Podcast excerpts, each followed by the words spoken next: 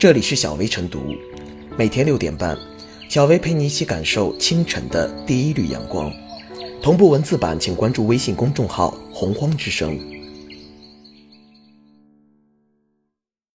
本期导言：正值高校开学季，东北大学秦皇岛分校的天价住宿费火了。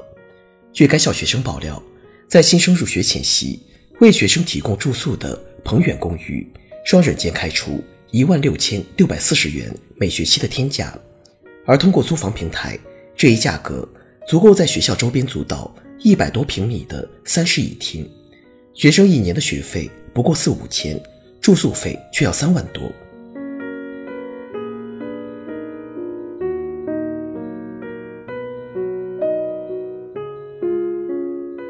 一万六一学期的天价宿舍，是把学生当什么了？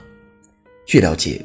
鹏远公寓含公寓和食堂均属于外包，位置在东北大学秦皇岛分校校内。据学生提供的缴费信息显示，该公寓属于秦皇岛鹏远高校后勤服务有限公司，属于高校后勤社会化服务，并非学校内部的宿舍。有学生反映，这所公寓涨价频繁，对于未缴费的学生，还会张贴告示，将依法追究民事责任。交由人民法院纳入失信人员黑名单，接受最高人民法院关于限制被执行人高消费及有关消费的若干规定制裁，颇为霸气。目前，秦皇岛市政府已经成立联合工作组，进驻学校开展工作，对网上反映的有关问题进行调查，调查结果将适时向社会公布。对于大学宿舍定价，不是没有相关规定，河北二零零八年印发。河北省大中专学校学生公寓住宿收费管理暂行规定明确指出，非财政资金新建的学生公寓最高收费标准不得超过一千二百元每年。鹏远公寓对此也是心知肚明的，在公示价格表里，住宿费确实合规的，只不过公寓单收动辄一万多的服务费，还有设备使用费等，钻了个空子，十分极致。学校表示。学校宿舍分自主管理和社会管理两部分，鹏远公寓属于社会管理，桥调公寓是学生自愿选择的。不过，学校也表示床位不够用，正好在校园里的这个公寓，恐怕不是自愿也得自愿选择了。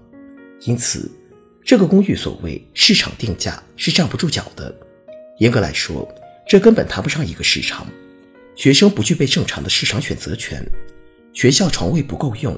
还能让学生去拿，从外观来看，更像是垄断之下的乱收费。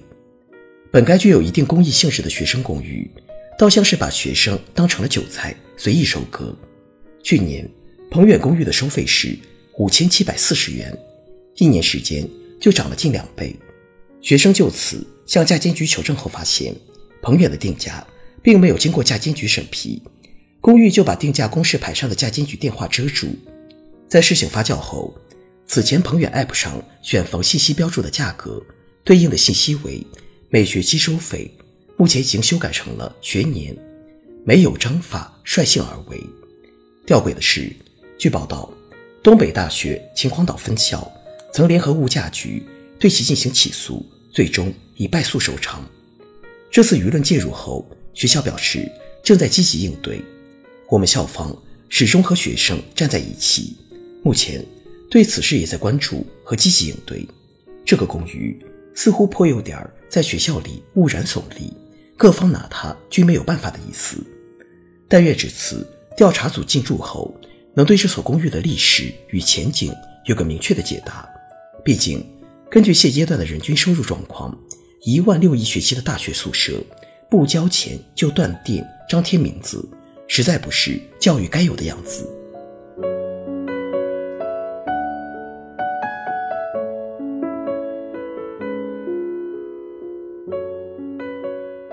引入社会力量不是高校宿舍天价的理由，一年一万六，这已经是一个一般快捷酒店的价格了。相对于正常的高校学生宿舍收费，称其为天价宿舍并不为过。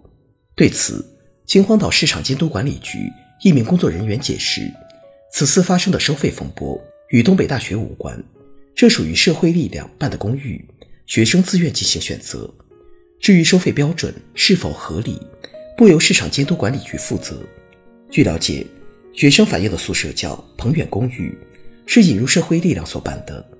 因校内宿舍床位有限，校内宿舍床位按照学生报到的顺序选择，导致一些学生无法住进校内宿舍，故选择了鹏远公寓。可以看到，不是学生贪图享乐，而是因为学校提供的宿舍远远不够，这才迫不得已选择了天价宿舍。这哪是什么自愿，分明是被自愿。现在，引入社会力量办学，支持的理由很多，比如公共资源不足，倒也是一个很实在的问题。可是，教育是教书育人的，哪怕引入社会力量，也得具有教育的样子，符合人们对教育的美好期许。什么是教育的样子？最起码得有一点，那就是在收费上，应该考虑到当前教育的现实，考虑到社会的接受程度。拿引入社会力量建公寓来说。如果学校硬件投入确实不足，而且短时间内也根本找不到钱来建设，总不能让学生睡在马路上。那么，适度引入社会力量倒也未尝不可。可是，社会力量办的公寓也属于大学公寓，在收费上不能走向完全市场化，不能超出社会的认可度和学生的承受度。现在，鹏远公寓的收费已经从根本上颠覆了人们对于高校宿舍的理解。这里面隐藏着很可怕的逻辑。照着这个思路走下去，学校所有资源都可以采用限量供应的模式，围绕学生的衣食住行学。一方面，学校适当提供一点资源，但提供的极其有限；另一方面，积极引入社会力量，大幅提高收费标准，美其名曰自愿选择。可在事实上，由于学校提供的资源极其有限，根本就没有选择。如此说来，学校真是生财有道，办高校也成了最赚钱的生意。对秦皇岛鹏远高校后勤服务有限公司收费问题，秦皇岛市委市政府高度重视，已经约谈东北大学秦皇岛分校和鹏远公司的主要负责人，要求其严格依照国家法律和政策，做好学生后勤服务工作，依法依规维护好学生合法权益。据悉，市政府已经成立联合工作组进驻学校开展工作，对网上反映的有关问题进行调查，调查结果将适时向社会公布。对此，我们不妨拭目以待。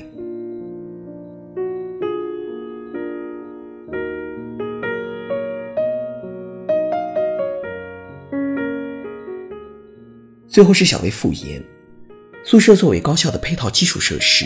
本应具有公共教育性质，不以盈利为目的，应该成为常识。东北大学秦皇岛分校的住宿费用，为何开出远高于当地市场水平的天价？面对质疑，学生宿舍属于社会力量所办，收费与东北大学无关，不应成为学校回避的托词。作为学生从校园迈入社会的中转站，学校对学生负有保护职责。维护校园生活的稳定和谐，更是天然职责。因此，对于社会力量介入高校办学，相关学校应建立起透明的必要操作规范，相关政府部门更应积极展开调查，加强监管，将住宿价格制定在合理程度，以避免加重学生经济负担，侵犯学生利益。